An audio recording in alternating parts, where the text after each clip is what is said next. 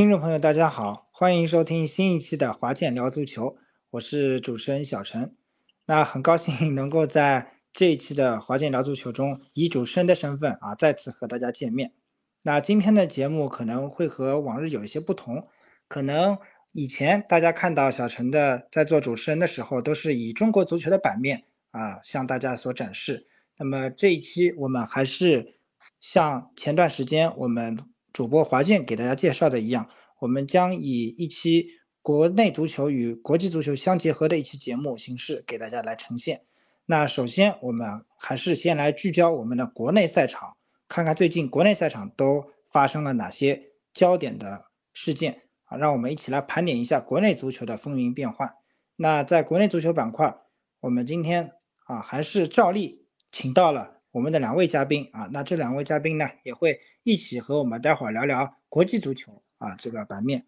那呃这两位嘉宾呢，一位还是我们的主持人啊，我们的呃华健啊，这个还是不变的啊，我们的华健。那另一位嘉宾呢，就不是这个原来在我们节目中可能大家所熟知的啊华健的兄弟啊华健了。那么我们首先请华健来给我们介绍一下吧，然后。再请这位嘉宾给我们自己打声招呼，因为他也是我们的老朋友了。哎，听众朋友们，大家好，小陈好，我是华健，呃，又回来了，然后跟大家一起来聊聊足球。对，我们的另外一位成员也是好久没来了，对我们还是请他跟大家打个招呼，我们都很想念他。Hello，Hello，大家好，确实好久没来了哈，我是。这个主场上座率最高但难求一胜的北京国安球迷小兵，对对对，那么可能很多这个球迷啊都会呃想念小兵，呃为什么会想念小兵呢？有这么两个理由啊，一个理由就是这个聊足球的时候啊，这个国安是现在暂时是难求一胜啊，非常困难，在非常困难的一个时期。那另外呢，就是小陈前段时间也和大家在篮球类节目里提到的啊，那么就是说在和一个合适的时间啊，那么小陈呢也会邀请我们的小兵来给我们点评一下北京篮球的这个一个赛程，今年的一个 CBA 的一个总结。那么这期节目呢，也将会在整体 CBA 赛季结束以后呢，为大家来加紧制作呃录制。那么也欢迎到时候届时大家可以来关注收听。那回归到我们的足球赛赛场，首先啊，我们就要既然小兵来了，那我们就要来聊一聊这个北京国安了啊。那北京国安应该来说，第一场比赛啊，赛季的第一场比赛，它的上座率应该来说是创了一个新高啊，在所谓的新工体啊。那么呃，我想先看一看吧，先让小兵给我们聊一聊。就这个六场比赛啊，呃，在这个六场比赛里啊，国安给你的一个总体的表现啊，是一个什么样的一个感受？呃，基本上就是，嗯，我们后面再往细分析啊，就是简单讲，基本上就是没有什么真正的战术啊，就是打到哪儿算到哪儿，无论是攻还是守。基本都是这样的一个概念啊，就是全靠天时啊，全靠运气。嗯，打到哪算哪啊，全靠运气啊。对，没有任何的技战术可言啊。好，那接下来呢，既然已经讲的这么的呃不堪入耳或者是不堪入目，那我们接下来就设置这么四五个这么灵魂拷问的这个。快问快答啊，让小兵来给我们简单的来回答一下。那首先这些都是一些闭合性的问题，封闭式的问题啊，只有答案。那么至于为什么小兵心中会是这些答案，那在待会儿的快问快答环节结束以后呢，会给大家啊做详细的解释。好，我们第一个问题，好，小兵您做好准备了吗？好的，OK。好，第一个问题。您对北京国安的赛程赛季是否满意？呃，no，肯定是否。好，第二个问题，您对北京国安这六场比赛以来的哪位中国球员最满意？杨立瑜。三，您对北京国安的哪位外援最满意？没有。四，最差的中国球员发挥的是谁？呃，西哲。五，最差的外援应该颁发给谁？阿黛米。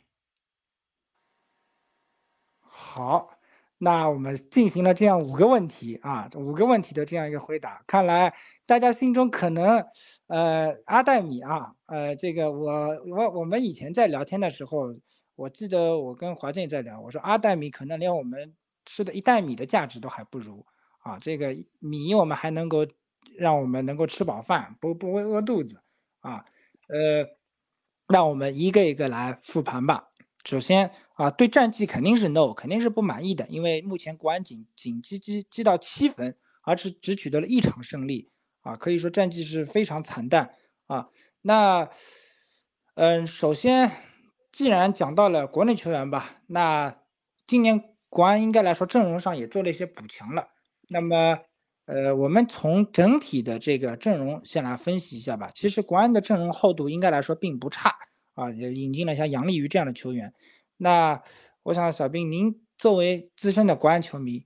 您觉得，呃，您也前面也提到了，杨立瑜应该来说是您认为发挥最满意的这个球员啊。您觉得就是说，杨立瑜给国安带来了哪些在你看来比较重要的一个作用呢？呃，其实可能跟很多人的观点不大一样哈。我我相信很多国安球迷想到的名字应该是韩佳琪啊。呃，嗯。就是因为我们好像最近靠门将靠的还是比较多啊，但是，对，但是是这样，就是我们当前的这个情况是，呃，如果没有韩佳琪，我们可能还有邹德海，还有侯森，哎，你还有替代者，就是现在这六场来看，你如果再没有杨立瑜，呃，杨立瑜进进了这个两个球，这基本已经是就是全队进球最最高的了。你如果再把杨立瑜刨掉，那就不是这个主场难求一胜了，就是完全的。难求一胜，而且杨立瑜在前场的作用，目前来说还是至少胜过了这个我们在前场这换来换去的几个外援啊。在张玉宁受伤的情况下，他还是呃算是扛起这个这个目前的不算强悍的前场，但他能坚持住啊。所以我觉得杨立瑜还是目前的引援里边比相对成功的。当然，韩佳琪也很出色啊。嗯嗯。那您觉得就是说，呃，杨立瑜应该来说是比较出色的啊。呃，我觉得这个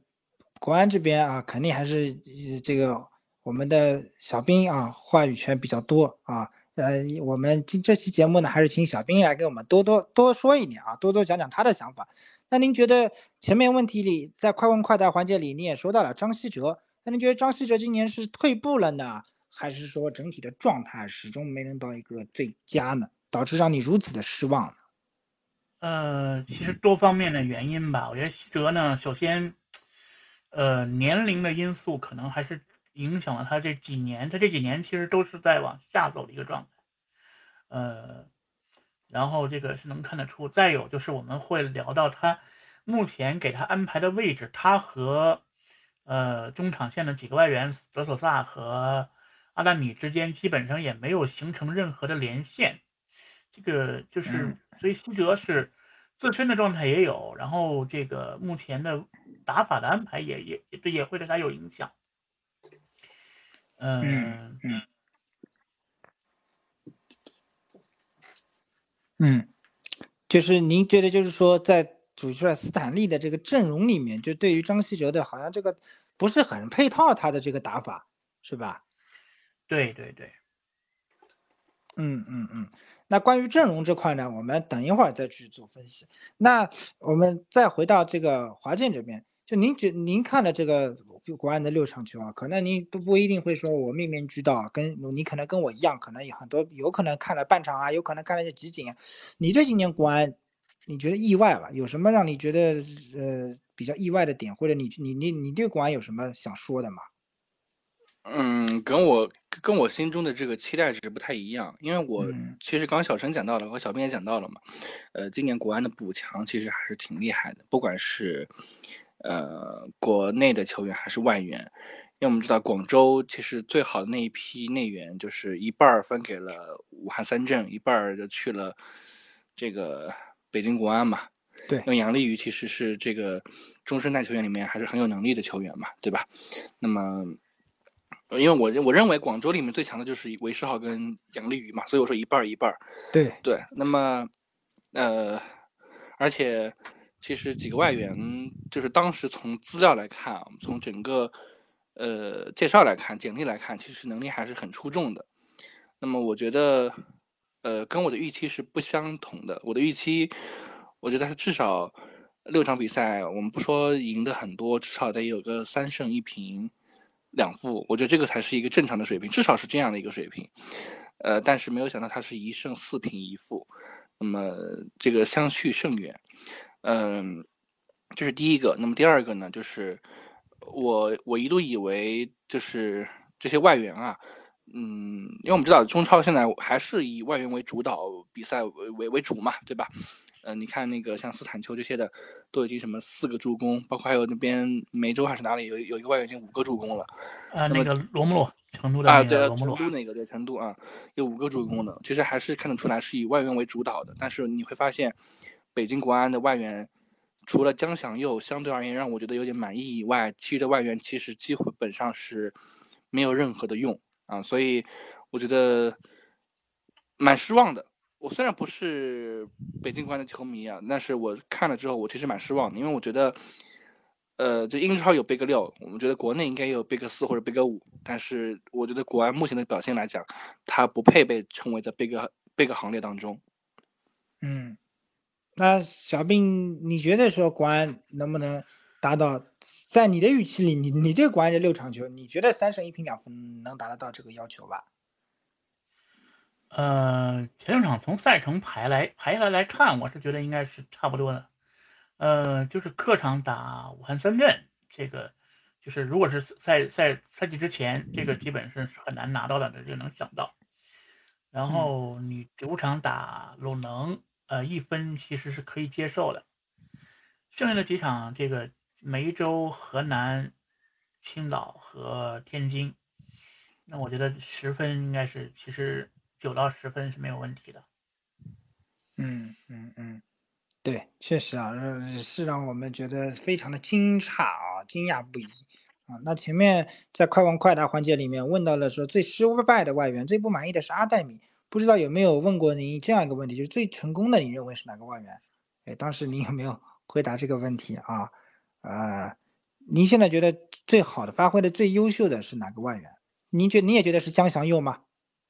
嗯，对我当时答的应该是没有想到太就是外援太出色了，因为基本上就是整体来讲其实不是特别合格。但江呃，如果一定要挑一个，可能是江祥佑吧，因为江祥佑至少还打出了这个，就是他基本跟去年的这个状态没有下降。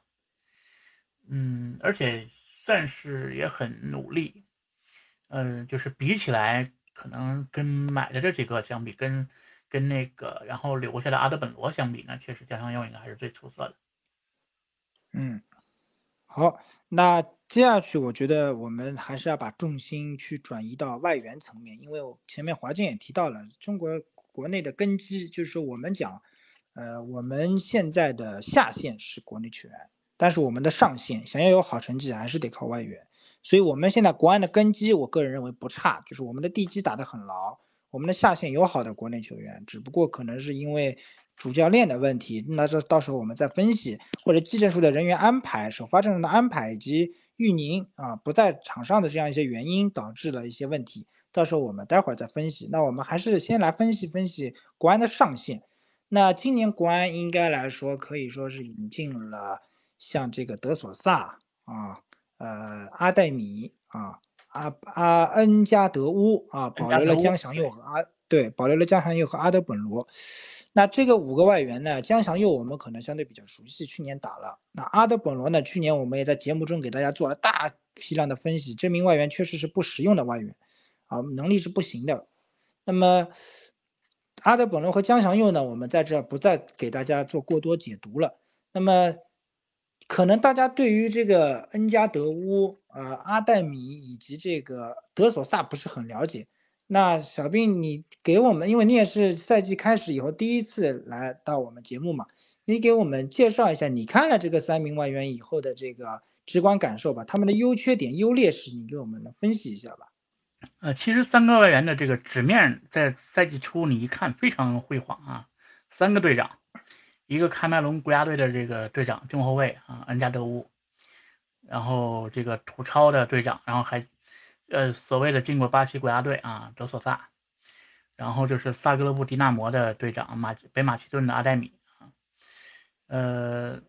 北马其顿的也是国脚，而据说在克克罗地亚甲级联赛也是。多年的最佳阵容啊，还多年的联赛冠军。嗯，但是其实我是觉得，就是一看这引进这三个外援，我其实是觉得有一定隐患的。嗯，就是可能除了恩加德乌为了弥补这个梅米的离队啊，你剩下的这个两个外援，首先好像不是这个国安最需要的，至少你德索萨和阿戴米。会发现两个人其实很位置感比较重合。这个我们缺的其实呃之前也讲了，像西哲的年龄，然后我们的这个这个锋线也只有张玉宁一个正印中锋，你选择两个几乎是同类型的这种呃有点偏工兵型的，不是这种组织型的这种中场，呃你说你同时摆上来。就是就是前面几场那个效果，就是德索萨和阿黛米都比较纠结。然后另外呢，你会发现那个德索萨的问题就是，这个德索萨呢，你会发还还就是巴西后腰，然后没有那种传统后腰的硬度，这个拦截的硬度首先是不够的，所以就会导致国安最好的一场是哪一场呢？就是阿黛米和德索萨，德索萨伤了。只上阿黛米一个人的时候，好像阿黛米呢就没相对而言呢，起码没有那么纠结。当然，昨天打天津的时候又虽然没有德索萨，也也又纠结回去了啊，也又纠结回去了。但是相比而言，好像那个效果稍微比跟德索萨两个人一起上，就是两个人都就是整个位置是重的那个效果要稍好一点点啊。嗯嗯，那么哎。这个听到现在啊，这个不知道，呃，华健有没有一种感觉啊？不听不知道，一听吓一跳啊！原来这三个外援还是队长啊，都是队长级别的人物啊，从国外联赛啊赶到我们的国内啊。是，呃，其实我是觉得阿戴米是一个有能力的外援。我看了一下，其实我觉得他是有能力的，因为我们看得到，其实他的这种，呃。跑位包括他的身体强度，其实还是很硬的，呃，而恰巧其实中超是需要这样的外援的，但是呢，他可能我是觉得他可能不适，就是不适应中超联赛，就总是跟队友配合不起来，这个是一个我觉得蛮遗憾的事情。那至于德索萨呢，就是我觉得他年龄太大了，毕竟好像是三十四了吧。其实我不知道国安处于一个什么策略，会去考虑买这样的外援，嗯。这普遍今年的外援，其实大家都在年轻化，但是唯独国安对，还有那个老山东，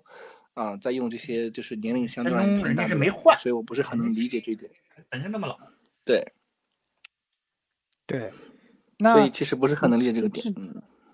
对，正好聊到这个点了，那我想我也不是说什么国安的资深什么二十年老球迷啊。也谈不上，但我有个大胆的设想，因为我那天也是看了国安和这个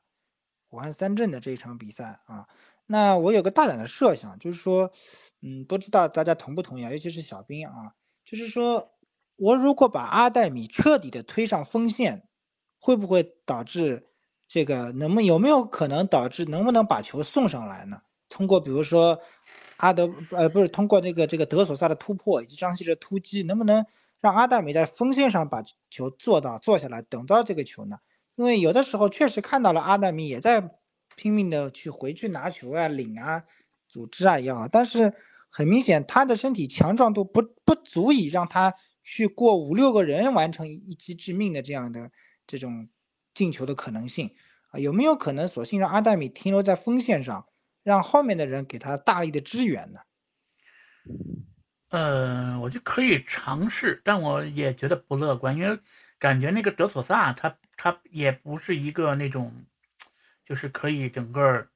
去盘活，就是把好的传球过干净的队员，对，是吧？对他不是这种就是能过渡的球员，他还是也是个工兵。嗯，那那我现在就觉得，就是国安现在进球数也偏少，那难不成我们真的要等所谓的玉宁了吗？就咱们不能老等玉宁啊，你对吧？我们就是还是总要想办法去解决这样的问题。那阿德本罗，我相信应该也是了吧？这个阿德本罗在踢的几场球，我确实是没有看，这点呢，也是要跟所有的球迷表示心生歉意。那么，所以我想问问看小兵，这个阿德本罗如果上场，换一种组合，嗯，中后卫我们比如说用国内的，我们索性把前场投入阿德本罗、阿戴米、德索萨。加这个呃，加这个呃，这个我们的这个，就把我呃把我们的所有外援全部投到前场去，有没有这种效果去解决、去弥补玉宁不在的这种缺失呢？嗯，其实阿德本罗呢，就是这个上赛季呢踢了十四轮啊，进了三个球。呃，这赛季呢又是比赛被切的比较碎，就是打一场。然后歇一场，打一场，歇一场。其实他在第一场打梅州的时候，呃，阿德本罗其实还是有一定作用的。嗯，就是他属于那种能突一下，嗯，就是能搅和一下身边，然后这样的话，他可以把这个空间带出来。但是呢，就是呃，阿德本罗这个这个风格也是，他还是得有个支点，就是。你还是得有个中锋，最好还是得有个张玉宁这样的，可能我觉得可能搭上阿德本罗可能效果会好一些。呃，搭杨立瑜呢，就是两个人的风格其实也还是有点类似，都属于突击型，但都都做不了支点。嗯，这场打天津的时候，阿德本罗打了七十分钟啊，也基本就是在前场，其实你不能说他不努力，而且上场有个机会，嗯。就是比起来，因为我们现在没有张玉宁的情况下，我其实是一直觉得阿德本罗还是可以用一用。就是你没有办法的办法嘛，可以尝试一下。嗯，那国安的这个板凳席上有没有像张玉宁这样子的站桩式的中锋？还有没有第二个人呢？就是昨天扳平的王子明。王子明，嗯，对对，王子明啊，可能王子明一直是我被我们低估的一名球员啊。我也不知道为什么，历来很多教练对于王子明，不管是现在是斯坦利也好，还是以前的这个主教练也好，王子明始终是替补，没有说啊给予这种首发多多轮首发的这种机会啊。我不不知道两位对王子明是怎么去看待的啊？这名球员。呃，我想首先补充一句啊，小陈啊，我想先说一下国安这之前外援这个事情啊。刚刚我其实想了一下，我是觉得其实。斯坦利这个主教练啊，嗯，说句很直白的话，今天就口出狂言吧。我觉得脑子有点不清楚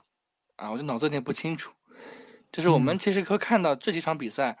江翔佑很多时候做替补。其实我认为国安里面，就是刚才小兵也讲了嘛，江翔佑其实是相对而言发挥最好的一个外援。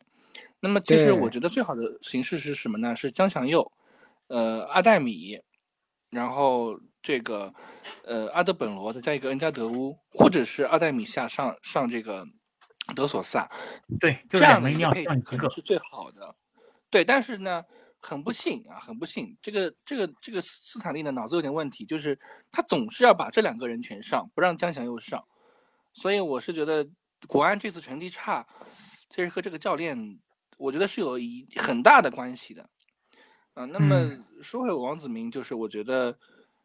因为我其实对王子明也不是很了解，那但我觉得他是一个有潜力的年轻人，而且我我看下来，我觉得他是一个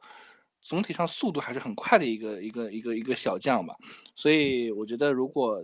嗯大胆启用，好好培养的话，应该还是有一定的可能性和机会的，而且他门前的这种机敏度其实也非常好。对，但是我对王子明有一唯一有一点印象，可能就是。就是他可能，嗯，需要给他多的机会。就是，呃，怎么说？就是说，呃，他能够创造机会，但是他也能容易浪费机会。我不知道小兵这个话我说的是对的还是不对啊？呃，对他就属于这种这种状态，可能特别是斯坦利时期呢，给他机会少，是因为就是上赛季几乎张玉宁全在，踢满他和对他和张玉宁相比呢，那肯定还是能力要差一些，这是一定的。对。对，就是他能冲出来，但是单刀球他同样能踢丢，他也能创造，他能创造五个单刀，但是他可能只能踢进一两到三个，已经是他的顶级状态，啊，他的把握性可能还不是那么的强。那么，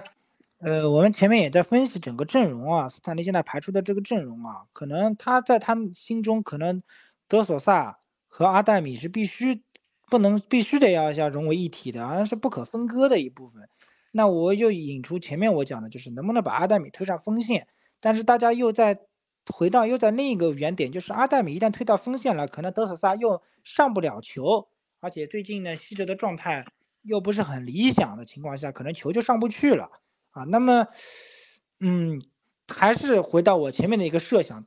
国安的恩加德乌，大家敢不敢大胆的放弃，全前场全力投入四名进攻型的外援？那哦，恩加德乌。大家觉得是国安必须要上的外外援吗？是一定要补梅米的位置，还是说国安中后卫还有没有靠谱的人选，能够把恩加德乌的这个路线给挡住的？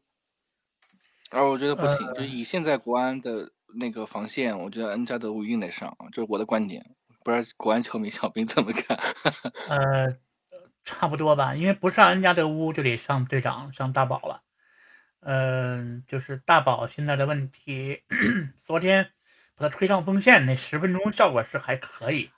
也是很努力的。就于大宝干老本行了，哎，昨天干老本行，对对，然后也很努力。但是大宝如果做首发的中后卫，大宝的这个速度现在实在是太慢了，这而且容易漏人。对，就是他的整个的这个能力其实下降挺多的。呃，让他打首发打百杨，就是百杨本身就是一个呃。现在还不足以就是完全放心的门户门户大开的，对你再搭上大宝，那基本上国安的中后卫还有什么人吗？板凳上除了百杨、于大宝和恩加德乌以外，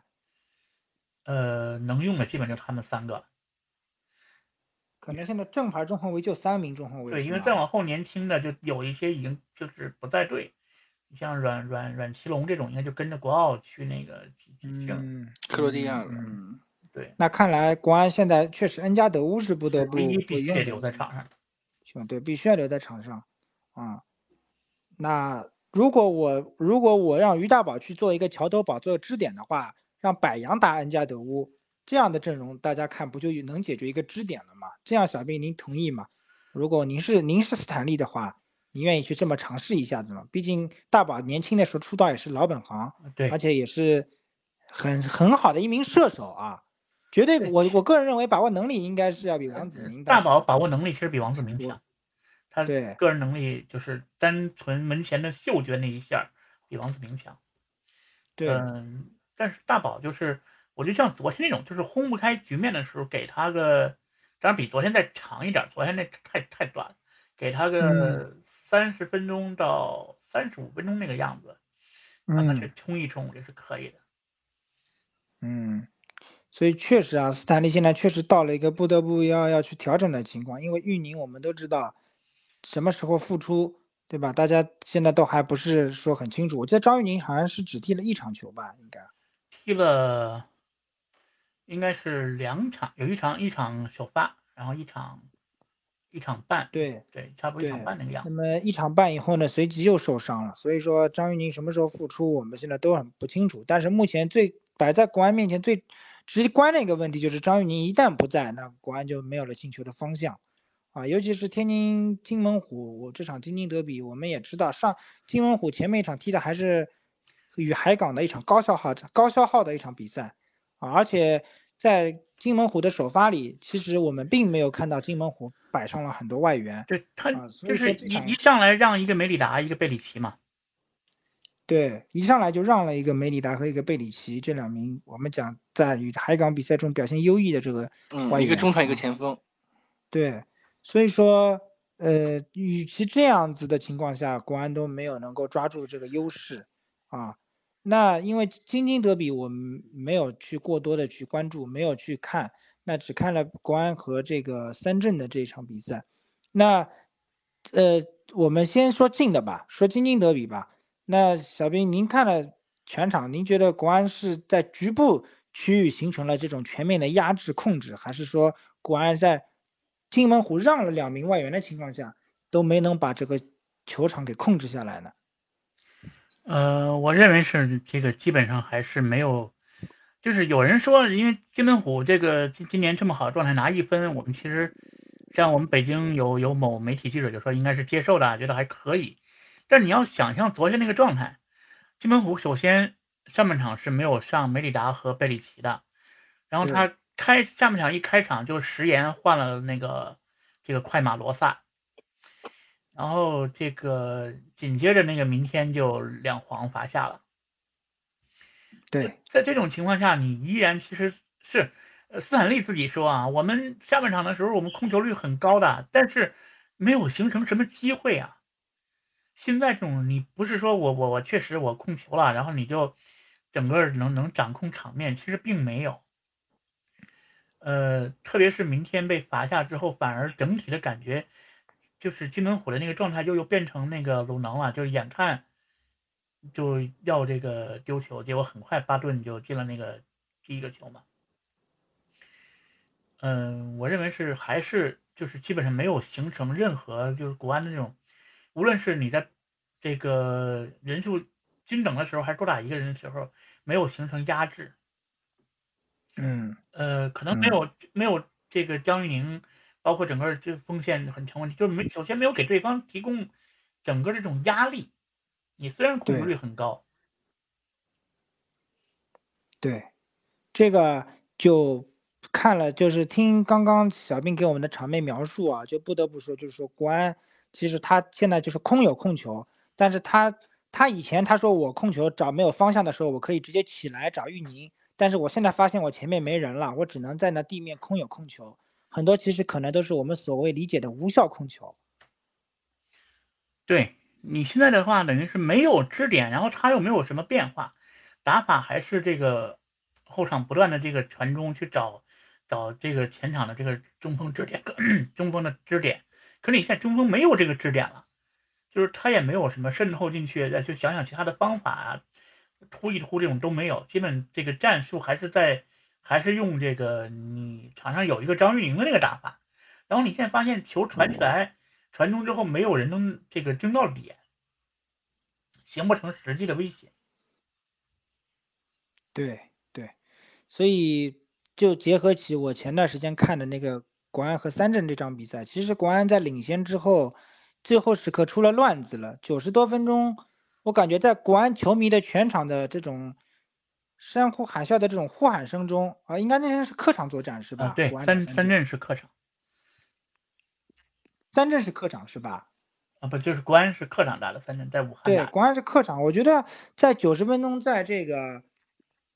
在这个三镇在主场在山呼海啸的球迷声中，好像国安似乎失去了方向。最后那个球怎么会不莫名其妙被三镇的这名前锋给钻了进去，让斯坦丘和他把线给连起来了。所以这个球是让我看的真是是挺匪夷所思的。呃，三镇那场呢，其实也是三镇还是占据了一定的优势的。那个进球，那主要是三镇这个这个比较大的失误嘛，杨宇这个捡到了一个，但其实整体上场面也还是三镇占着绝绝对的压倒性优势的。对，对，所以说目前来来看。就是我们要解决这个问题的话，我们再说最后一个关于国安的这个问题吧。就是，呃，小兵，如果您是斯坦利的话，您认为怎么快速解决这个问题？您是阵容，您是主教练的话，怎么调节阵容？你你你排一套首发阵容，让我们所有的在收听我们此时此刻在收听我们节目的这些网友朋友一起听一听嘛。您帮斯坦利想想办法，毕竟现在赢球是关键，七分，而且后面的我们知道国安要打南通。打完南通就要来聊，来上海滩了。那上海滩这场球，我们到到时候也会给大家简单的分析一下，前瞻一下。那您先，先先先这个病重嘛，先先救急啊！你南通不拿下，这这怎么办呢？是吧？你有什么办法吗？其实 虽然很多球迷都不喜欢斯坦利哈，当然咱们咱们还是要很公平的说，这咱不能去呃觉得一个就是你再怎么强，你也不能比一个职业教练强哈，因为你不在球队，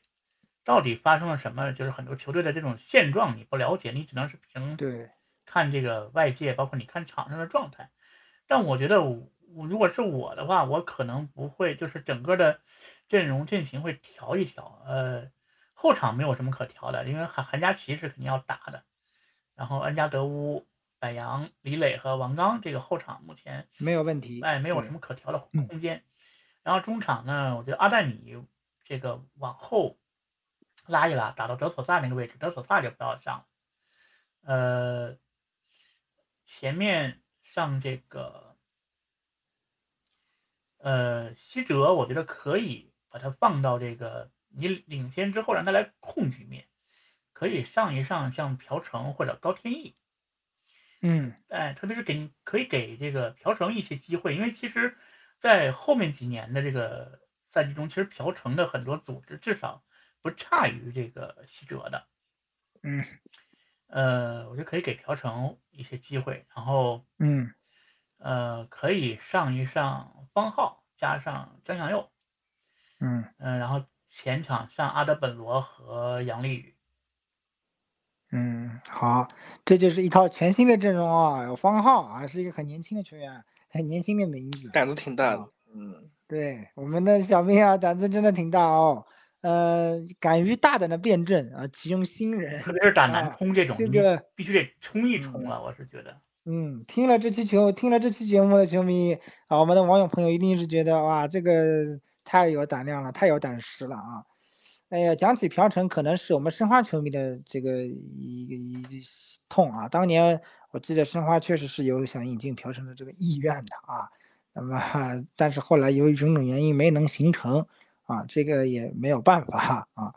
那么接下来我们就要来聊聊这个京沪德比了。南通这场我们先不说了，因为如果国安不能拿下南通的话，这个结果呀。这个恐怕啊，会让整个国安球迷乃至中国足球都会觉得也比较震惊的一件事情啊。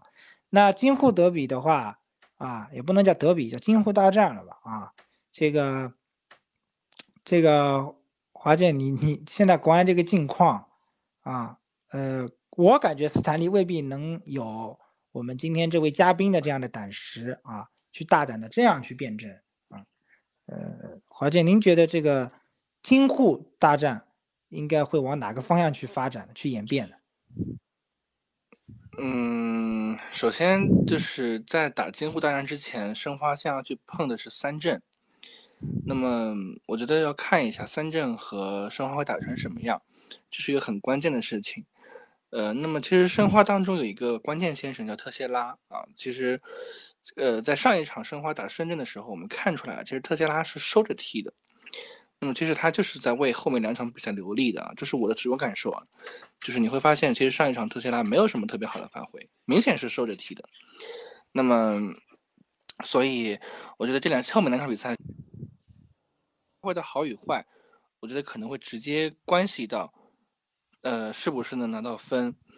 那么三镇这一关其实很难过。我其实一直跟小陈也说，我跟所有的听众也说，今年的三镇啊，其实没有去年那么强。首先就是马尔康啊，他走了。去年毕竟在中超进了将近三十个球，二十七个啊。其实，在申花这里就进了差不多得有四到五个，其中一场是帽子戏法啊。那么这个球员走了之后呢，其实对于整个中超来讲，其实压力是我减小了很多的。那么这是第一个点。那么第二个点呢，我们以前很赖、很依赖的这个斯坦丘，今年虽然还是有四个助攻，但是你会明显发现，就是他的整体的这个路线是被人切断的。嗯，可能只有打这些相对而言小型的这种球队。他可能还有点还能踢一踢，我觉得他打申花呀、打海港啊，包括之前打打国安，其实国安也是因为有失误，才让他传出了一个好球。所以，呃，三镇的整体实力会下降，这是一个直观感受。但是呢，他实力下降也并不代表我们就要就能轻敌，因为我们这儿呢，崔林啊伤势不明，呃蒋胜龙呢其实是停赛的。那么，所以其实我觉得很难说。呃，而且因为申花呢今年其实是未尝败绩，那么如果三镇这场比赛没有打好呢，其实我觉得或多或少是会影响到对于国安的这个后面的比赛的，因为毕竟是两个主场，作为申花球员来讲，他两个主场一定是要想好好打好的。那么就是当我打不好的时候是会有落差感的，所以我觉得是不是能跟国安踢好比赛，或者说是不是能能够轻松拿下国安，他其实。先要取决于本周六啊，就是呃五五月十三号的下午的这场比赛会踢成什么样？我觉得这个很关键。那么单从国安来说呢，单从打国安来说呢，我是觉得，呃，刚刚小陈讲到了嘛，就斯坦利一定不会像刚刚小兵那样的排阵容，嗯，方浩这样的球员一定是没有那么多机会的。那乃至于玉宁如果没有伤愈归来的话，嗯，只要申花正常发挥，我觉得。拿下国安有机会，我不能说百分之百，但是有机会。呃，从纸面实力来讲，目前的申花的整个整个阵容和整个的磨合程度来讲，其实应该要比国安更成熟一点。嗯，对。那呃，其实打三阵肯定也是一场高消耗的比赛啊，这个肯定是不得不回避的一个话题，肯定是。应该是一场场拼啊，一场场打。那么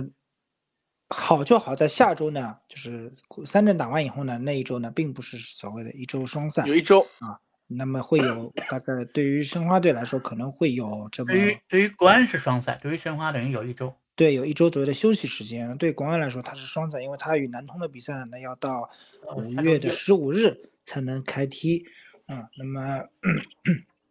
对国安队来说，可能确实是就近似于一周双赛了啊。那么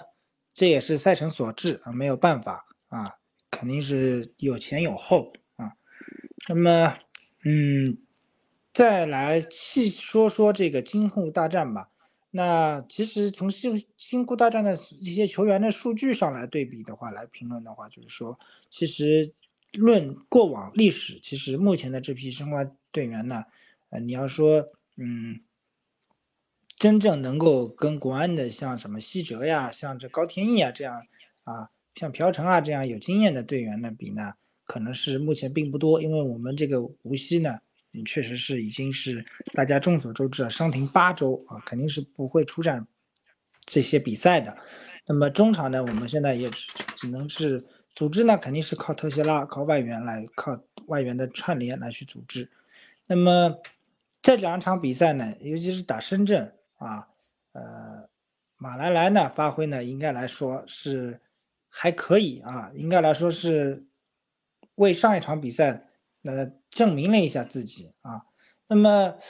马拉莱这个球员其实应该我觉得是一个比较有趣的球员啊，可能很多中超的球迷，不光是上海滩的球迷，可能也都会关注到马拉莱这个球员。那。嗯，马拉莱他其实，在与中超的很多外援的对抗中呢，其实他都是占不到任何便宜的啊。那么有一组对决呢，我们要可以关注一下，因为现在的国安的中后卫是柏杨去打恩加德乌。那么小兵，在你看来，你觉得国安会不会有没有必要去拿三中卫去对抗一下这个这个马拉莱呢？你单论柏杨的个人能力，会不会去防马拉莱会有点吃力呢？因为马拉莱肯定也会很聪明，去有地方使的只对着你柏杨打。嗯，我觉得以我对斯坦利的了解，他不会调整。嗯，那您觉得柏杨能够看住马拉莱吗？这这个单兵一对一防守有没有这个能力去去限制住他呢？呃，很难。但是如果你打南通的时候，这个不上大宝的话，前面其实也用过这个。你还是可以用于大宝搭恩加德乌的，这个，他前面几场其实是于大宝搭恩加德乌的。嗯，那也就是说，我打申花其实也可以用于大宝搭恩加德乌，可能系数会更加保险一点，比百杨保险一点点。嗯，比百阳要保险一些。嗯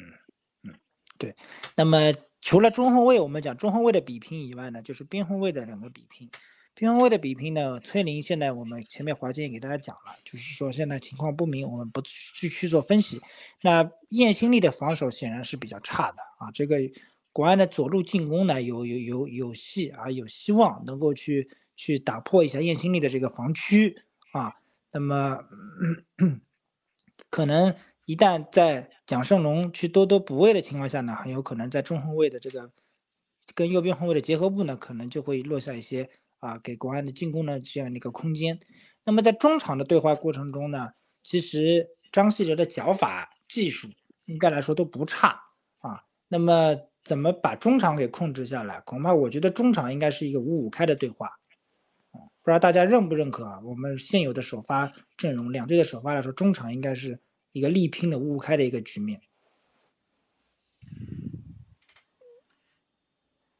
中场应该呃，我认为。我认为可能申花更占优占更占优一点点，毕竟申花的中场放了一个阿马杜嘛，然后特谢拉其实也是一个除了组织以外会会来就是回回回防的球员，我我觉得申花可能会占优一点点。嗯，申花可能会，那申花可能会在中场的这个对话中，如果中场国安也控制。不下来的话，但是以申花的技战术选择来说，应该还是会让国安选择主动控球吧。呃，就是小兵这一点，你觉得会不会说斯坦利也选择打舞蹈这样的战术？就是我也把中场给放弃了，给你去控球，他会性格性格不是这样的人啊。对他不会，就是性格不是这样的人。他他昨天打天津，他就是他依然还是很他很自豪的说：“我这个就是我其实。”我控球权没有出什么大问题，我这这个就那个意思，就是说我没有出太大的问题，就是他的哎，我没有错嘛，对吧？对，他的理念还是一定要这个球权在自己手里，哪怕是无效控球，我先控球权在自己手里。嗯，那一旦比如说被上抢，对，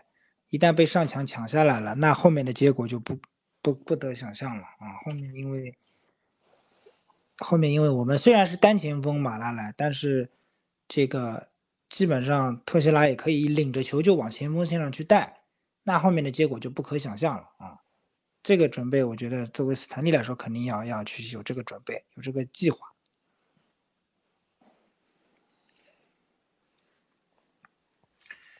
但是其实我在想，问题是他他如果拿下南通，那么一定没有问题，咱们就都是这样的分析。那么拿不下南通，是不是门左就出门左转？嗯，也就是说，你觉得就是说，斯坦利如果拿不下南通，可能这个主教练的位置有可能就会发发生一个很旋转，对，很危很危险，因为你主场连续的不胜，这个对他来说，我觉得是其实影响还是很大的。而且我现在觉得就是，呃，这个。其实只输了一场球，这还还好说。但是你一直这种状态下去，就是整个的信任度会不会下降？这其实是很成问题的。嗯嗯嗯嗯。好，那聊了这么多国安，花了大篇幅，我们今天去分析了国安啊，也是把国安的问题基本上都给大家全面的给分析透了。那申花的这个呢，我们也不再给大家做过多的分析了，因为这周呢，申花第五轮和第六轮呢，主要迎战的是大连人和深圳啊。我们取得了大连人这场，我们是有惊无险啊。我们的马来莱确实是浪费了太多的机会，我们有惊无险拿下。那深圳对这一场没有什么悬念啊。对，深圳这一场呢，没什么可聊的，我们还是依靠着整体的优势啊，呃，以三比一的比分啊拿下了对手。啊，那么这场比赛呢，我们确实马拉是换了个人啊。这场呢，确实是我们集体优势、能力、球员能力都在深圳之上啊。那接下去我们上海球队呢，我们重点还是要聊一聊海港啊。那为什么小陈会说用重点来聊一聊海港呢？一方面呢，是前几期我们重点聊的都是申花啊，在华界来的时候，我们聊的都是申花。那么海港我们没有说重点的去花一一部分的篇幅去聊啊，只是很小的一一个篇幅。那海港为最近出了什么问题呢？我想最近出了问题，就是出在一个呃这个主教练身上有一些问题之外呢，还有就是说这个海港的这个呃整个的进攻体系上出了些问题，因为现在的海港发现赢球变得是有些困难，尤其是在进攻性上是有些乏力。虽然看似控球也是很丰富啊，怎么调度来调度去，拉边干嘛？大家看得很很热闹，还是有百分之五六十乃至高的话有六七十的控球率，但是进进球好像似乎也显得很困难。那在节目开始之前，这个。我们华健就跟我说，他有对海港这方面，他今天特别想要有所点评啊。那这个海港这块呢，就让他给我们看看，给我们总结一下，他觉得海港在这个六轮啊，为以六轮为一个维度的话，海港到底出现了哪些问题？嗯，海港首先第一个问题就是不轮换，就是他所有的阵容就是打，就是就是他所有的比赛就是一套阵容打天下。嗯，但是我们知道，其实海港是仅次于山东泰山年龄大的嗯球队。就是你如果一套阵容打天下的话，其实是嗯打不下来的。嗯，就是你雷点大，但是其实下雨就下不下来嘛。呃，我印象特别深刻的两场比赛，一场比赛是打天津津门虎，一场比赛是打。这个青岛海牛，那么这里面还会引出第二个问题，帕维尔的固执，就是他真的很固执。他在申花的头上已经吃到了亏，但是他依然那么的固执啊！这是什么？就是不换，就是不换卡隆首发。嗯，那首先来说天津这场比赛啊，天津场比赛呢，我几乎看了全场啊，我几乎看了全场。嗯，我我我相信小兵在这里也不能想象吧，就是整场比赛啊，就是海港既然被天津胖揍，我真的可以用“胖揍”这个词来形容，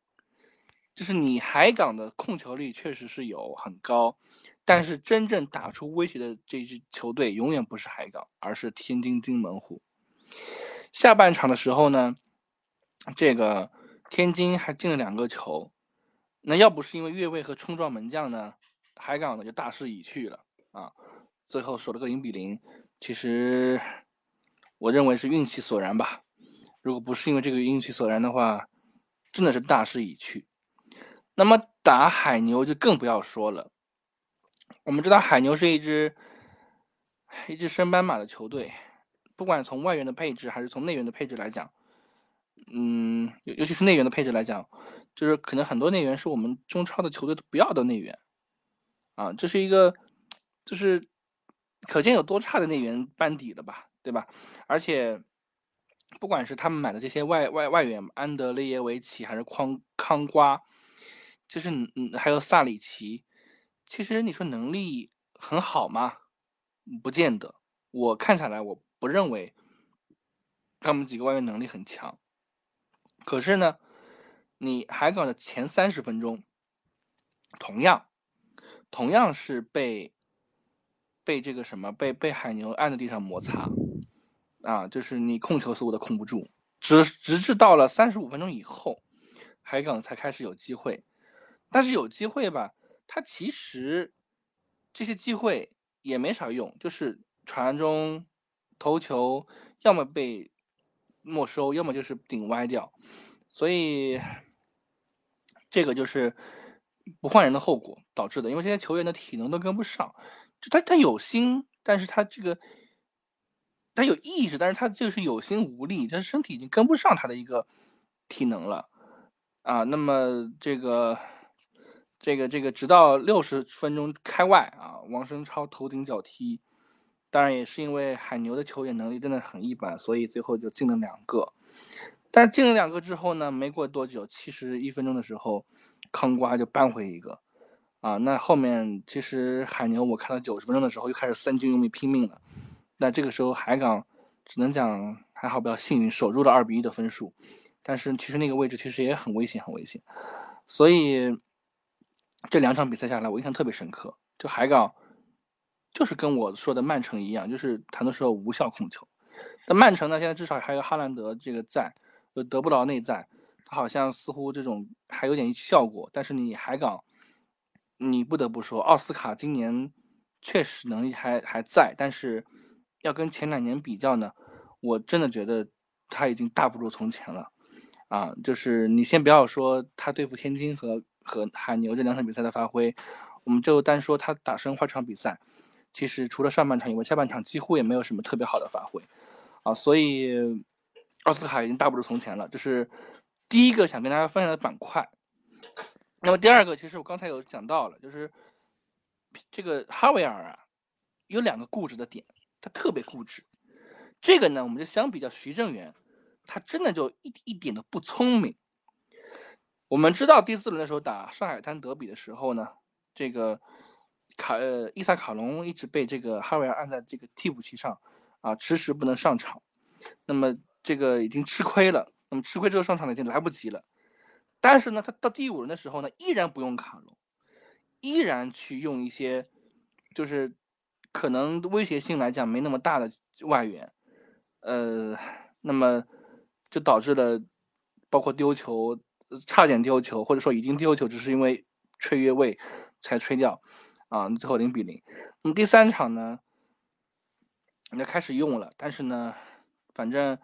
我觉得他用的也不是很理想化，啊，那么这是第一个他固执的点。第二个固执的点呢，就是为什么我说他跟，就是这问题就在这儿，就是我们知道海港其实。用外援的来说，其实他是很富裕的，因为他有，如果你算上蒋光太的话，其实他全场可以上五个外援，啊，但是呢，很有意思的是，这个哈维尔他每次只上三个外援，就是上个巴尔加斯，上个卡隆，或者上个巴尔加斯，上个保利尼奥，然后上一个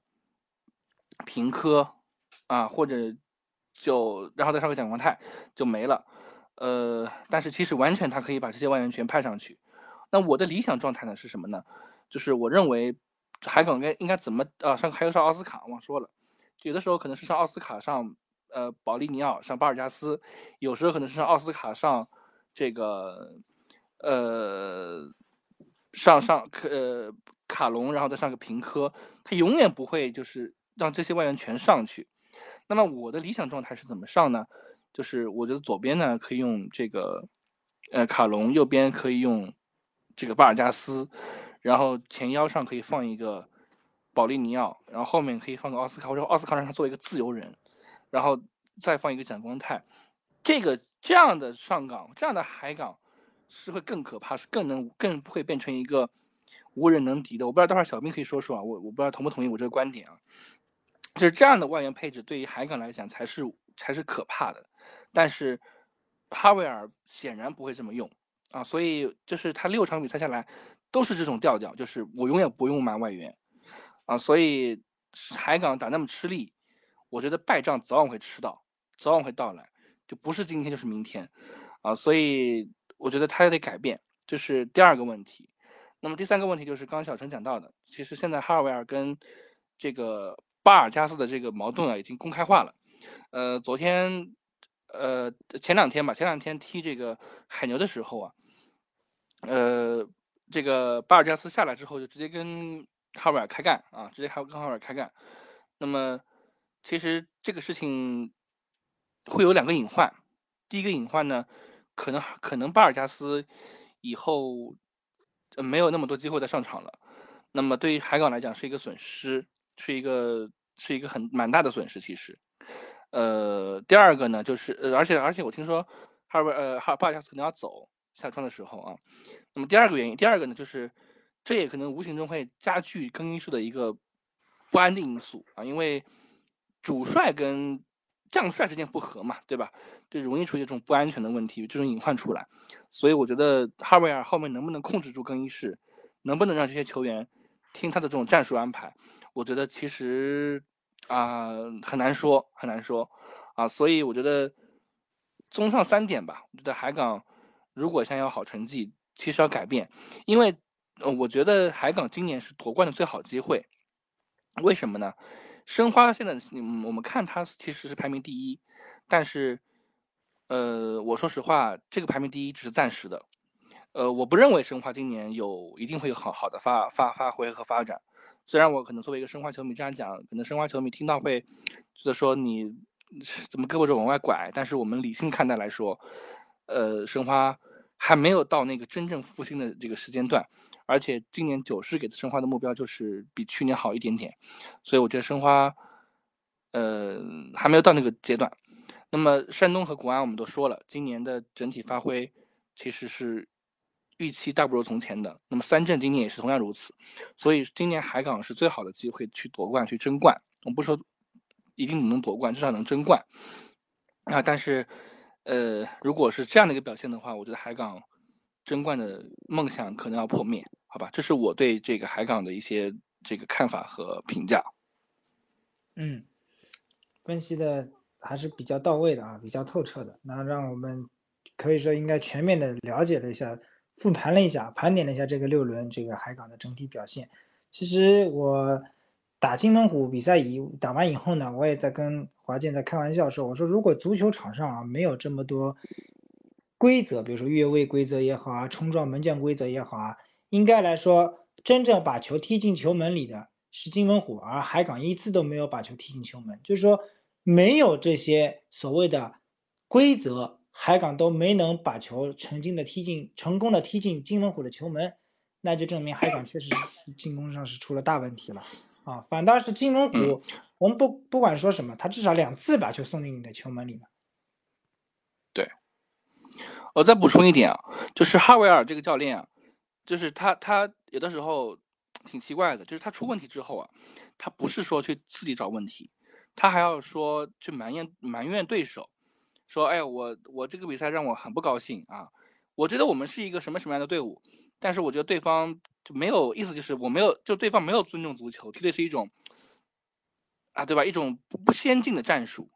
所以我觉得这他其实也没有做到去尊重对手和同行教练。其实我觉得他不是一个，嗯，我认为啊，他不是一个很合格的教练，就是跟当年的李铁其实有点像。嗯，那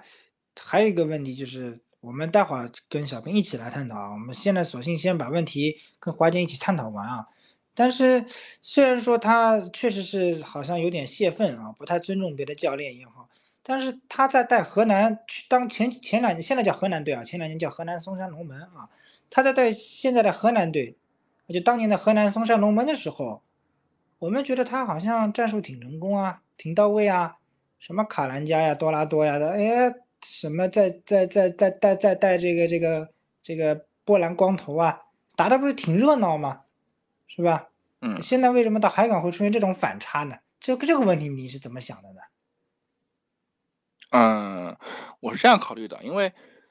首先我们知道河南再好再好，它也不是一个豪门球队，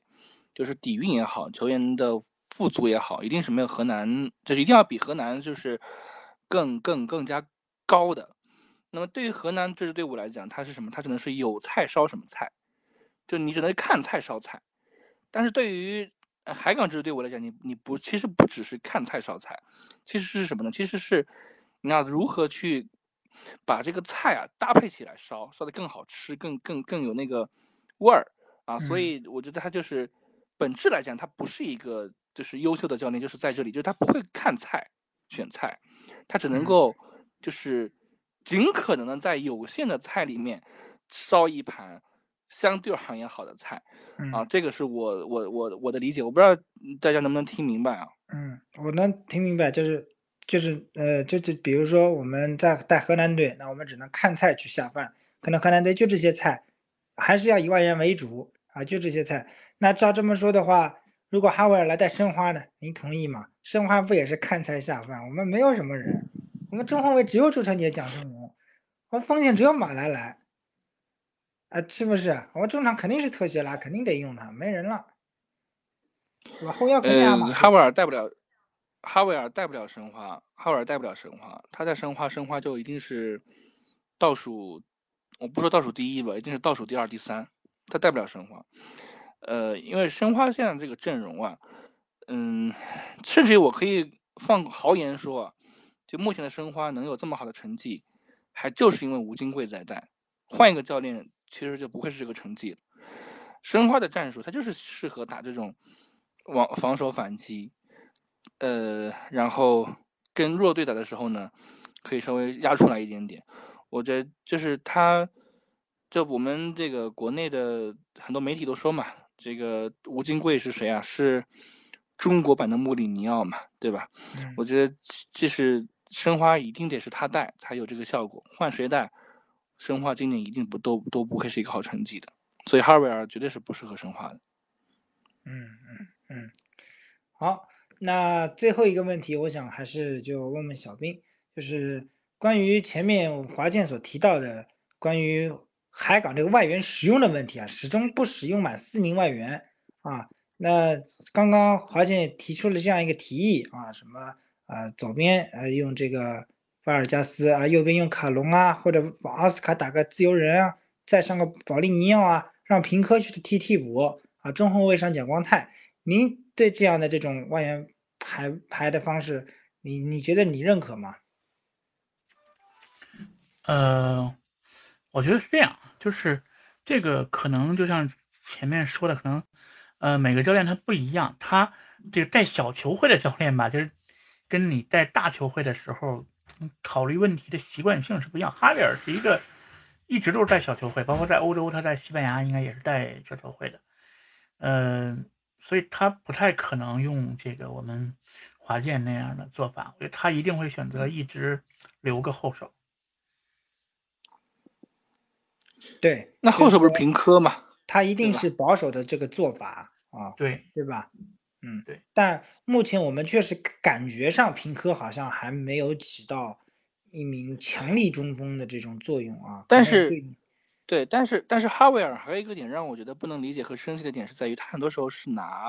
拿外援换外援，或甚至于拿内援换外援。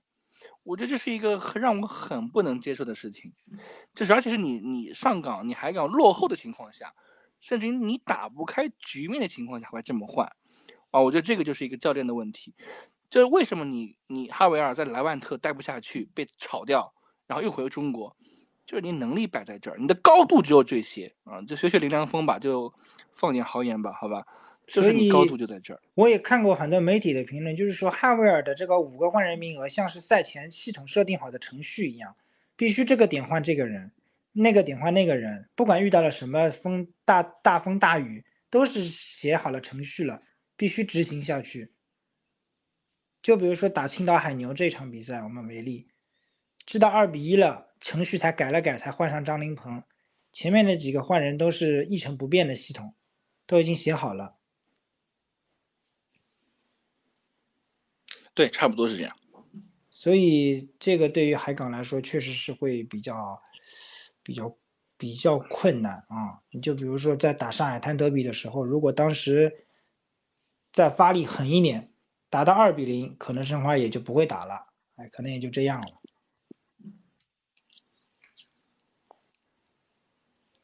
所以是，这是呃当时如果你感觉申花起势的时候，你立马上卡隆，那也不会被扳平比分了。对，所以舞蹈的预测其实是对的，证明他在跟哈维尔的博弈之间，心理战的博弈中，他是赢家啊！他就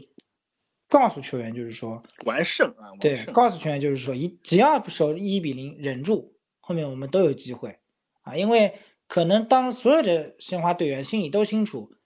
走进上汽浦东足球场的大门的那一刻，就是我今天只只想拿一分走，我也没有想拿你三分走，所以大家应该来说目标是比较明确的。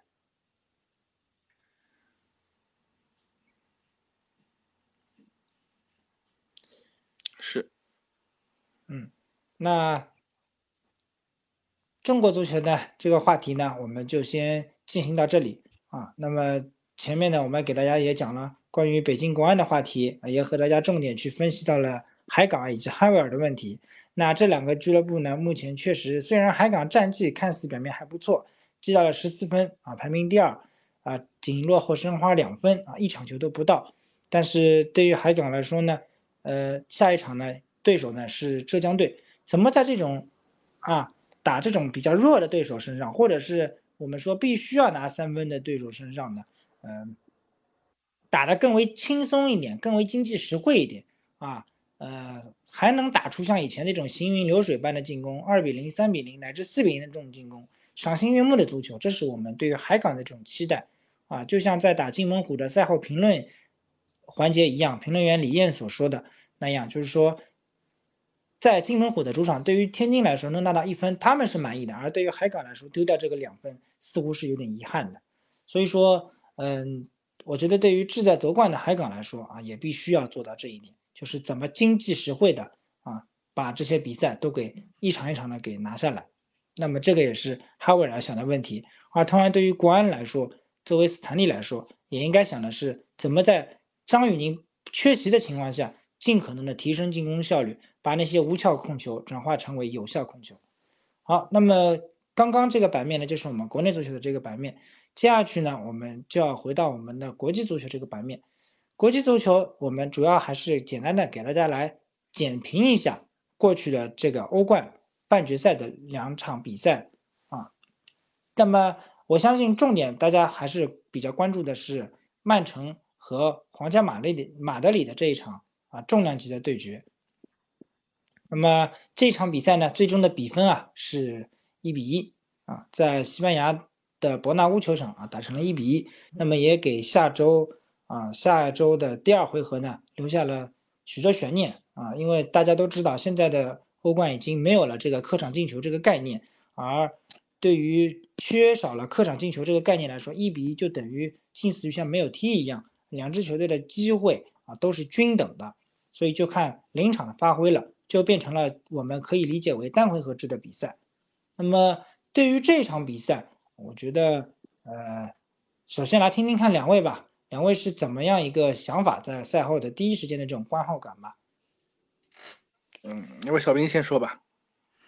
嗯，好的。其实，嗯，我觉得整体来讲，安切洛蒂其实还是，呃，还是那个比较老谋深算的安切洛蒂啊。整体做的还是比较成功的。首首先最明显的一点，他对哈兰德的限制，算是这个。几支队伍里边对荷兰队限制比较成功的教练了，呃，当然就是这个比赛踢完之后就等于等于白踢了一样啊，下场就是还是重新开始，一切重新开始。对，一切重新开始。嗯，华健。呃，首先我觉得让我很惊喜啊，就是皇马是继利物浦之后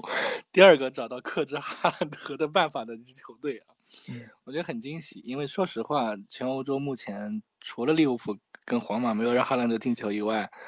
似乎还真没有。就是自从哈兰德去曼城以后啊，还没有。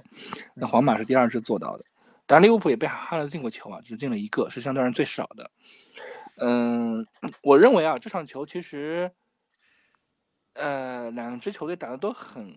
很、很水平很高啊，因为。虽然可能进球数很就一比一啊，但是水平很高，这是这是一个不可否认的事实。但是呢，瓜迪奥拉呢一开始犯他的老毛病了，就是不换人，全场不换人，嗯，全场不换人。呃，那么而且其实他的后手我觉得要比皇马多，包括像阿尔瓦雷斯，我们之前反复提到的球员，他也不用啊。那么这是第一个，第二个呢就是。呃，曼城也在玩一些无效的控球啊，百分之七十五的控球率啊，多吓人啊！这个数字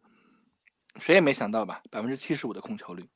啊，但是这是无效的控球，跟国安 有异曲同工之妙之处啊。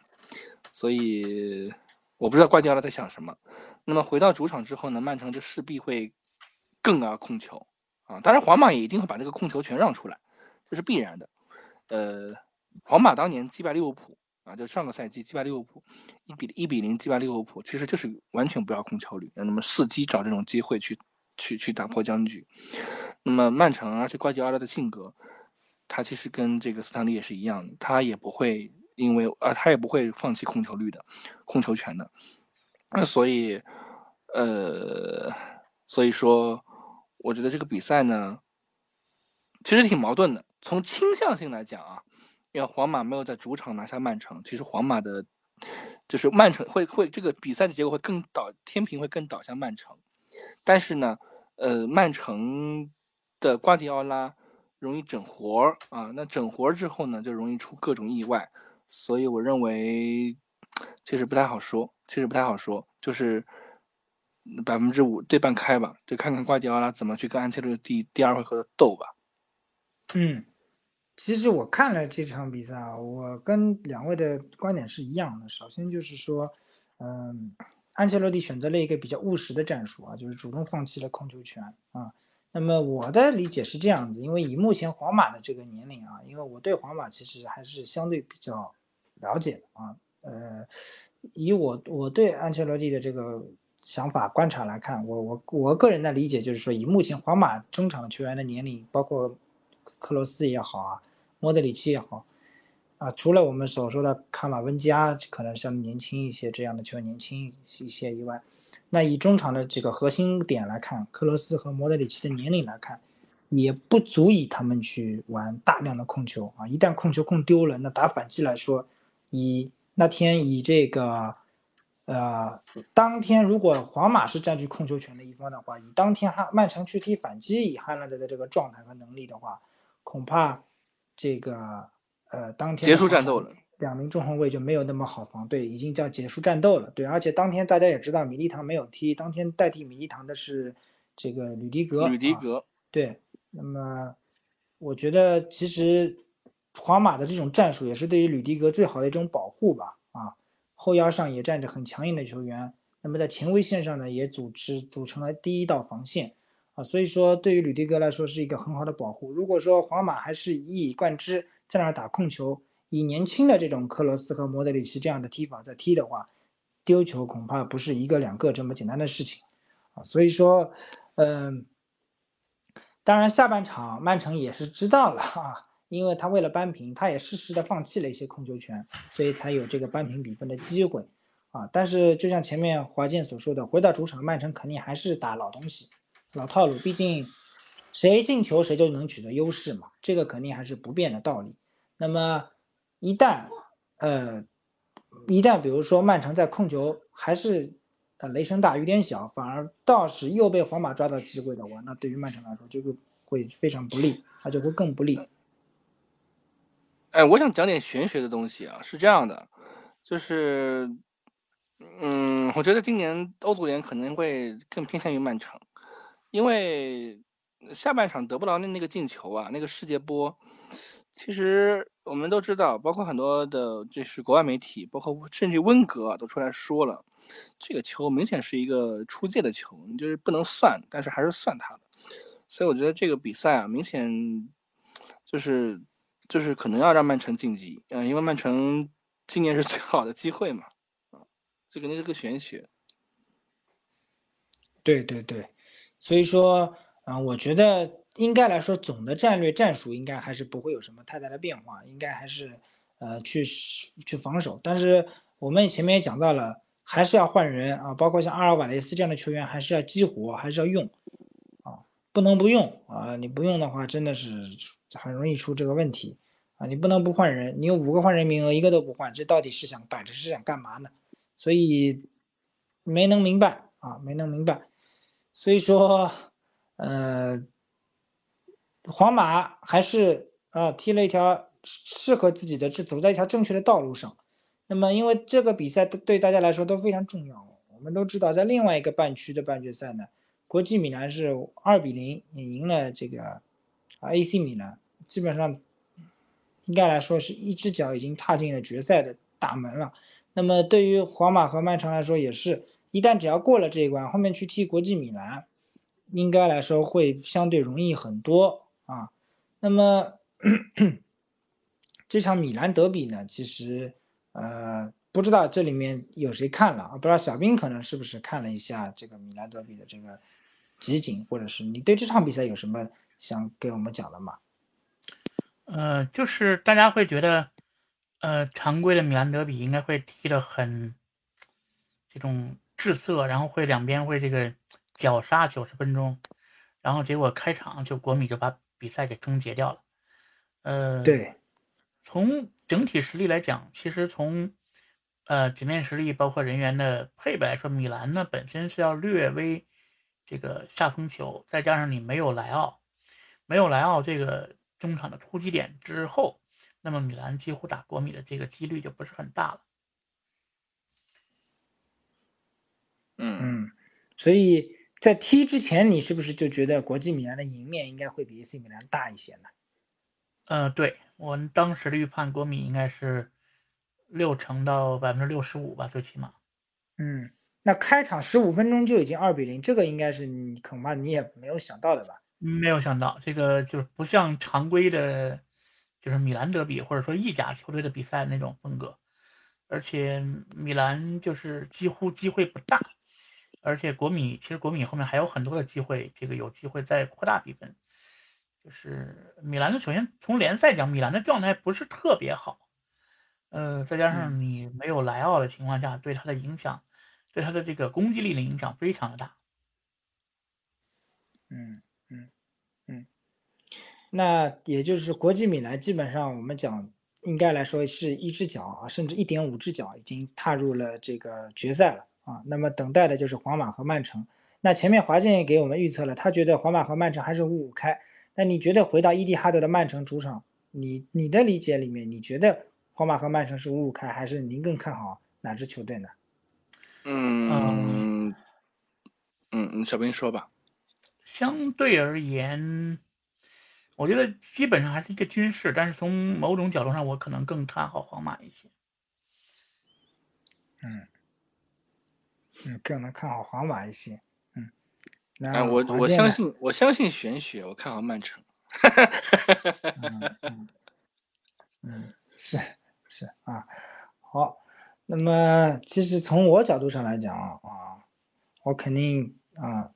这个作为曼城来说呢，确实现在因为英超也已经这个样了啊，英超冠军也基本上也稳了啊。我们前面在聊英超的时候也说的，英超冠军已经基本上稳了，那么就目标就是怎么办，把欧冠快速的去取得盛世，但是这一场没能做到，那么下一场呢就不好说了啊，下一场呢，呃，我记得我曾经在给大家做分析的时候，我讲的，如果皇马第一场顶不住，基本上我不会看好皇马啊，但没想到第一场皇马顶住了，而且能把哈兰德防成这样。啊，那我觉得，而且大家也记住，那场这场球是米利唐都没有能上的情况下啊，那我相信皇马啊，以他的经验啊，呃，以他的这个优势啊，呃，应该还是有机会，还是有机会。那么，而且大家也知道，西甲联赛其实也已经没有什么太多悬念了。皇马，而且在拿完国王杯之后，西甲联赛已基本上已经，不管再再怎么努力，也已经宣告阵亡了。所以，宣告阵亡了。对。对，所以说他现在的重心也其实就是在欧冠上，他的他的所有重心都在欧冠上，因为他连国王杯都已经踢完了，所以说他等于就是像我们传统的一周一赛，已经没有任何的压力可言，啊，呃，哪怕说我西甲派替补阵容上去踢，二队上去踢，啊，你你赢了你也拿不了冠军，啊，就是就是这么去去解读的。呃，我我补充一点啊，是这样的，我。我认真，我认真补充一点啊，呃，是这样的，就是曼城能不能下周赢皇马，我觉得要看这周日曼城的这个比赛，因为曼城英超的英超名义上来讲其实是稳了，但是其实跟身后的阿森纳也只差一分啊，这领先阿森纳一分，目前来讲，虽然他少赛一场啊，但是。呃，瓜迪奥拉毕竟他之前放了豪言嘛，就是曼城今年拿不到三冠王就是失败的。那么这个时候看他怎么轮换。他如果还是让什么罗德里啊、德布劳内啊、哈兰德全部主力上这个英超联赛的话，那我认为从体能的分配来说可能是不均匀的。那么打皇马就未必有优势了。所以我觉得其实能不能赢，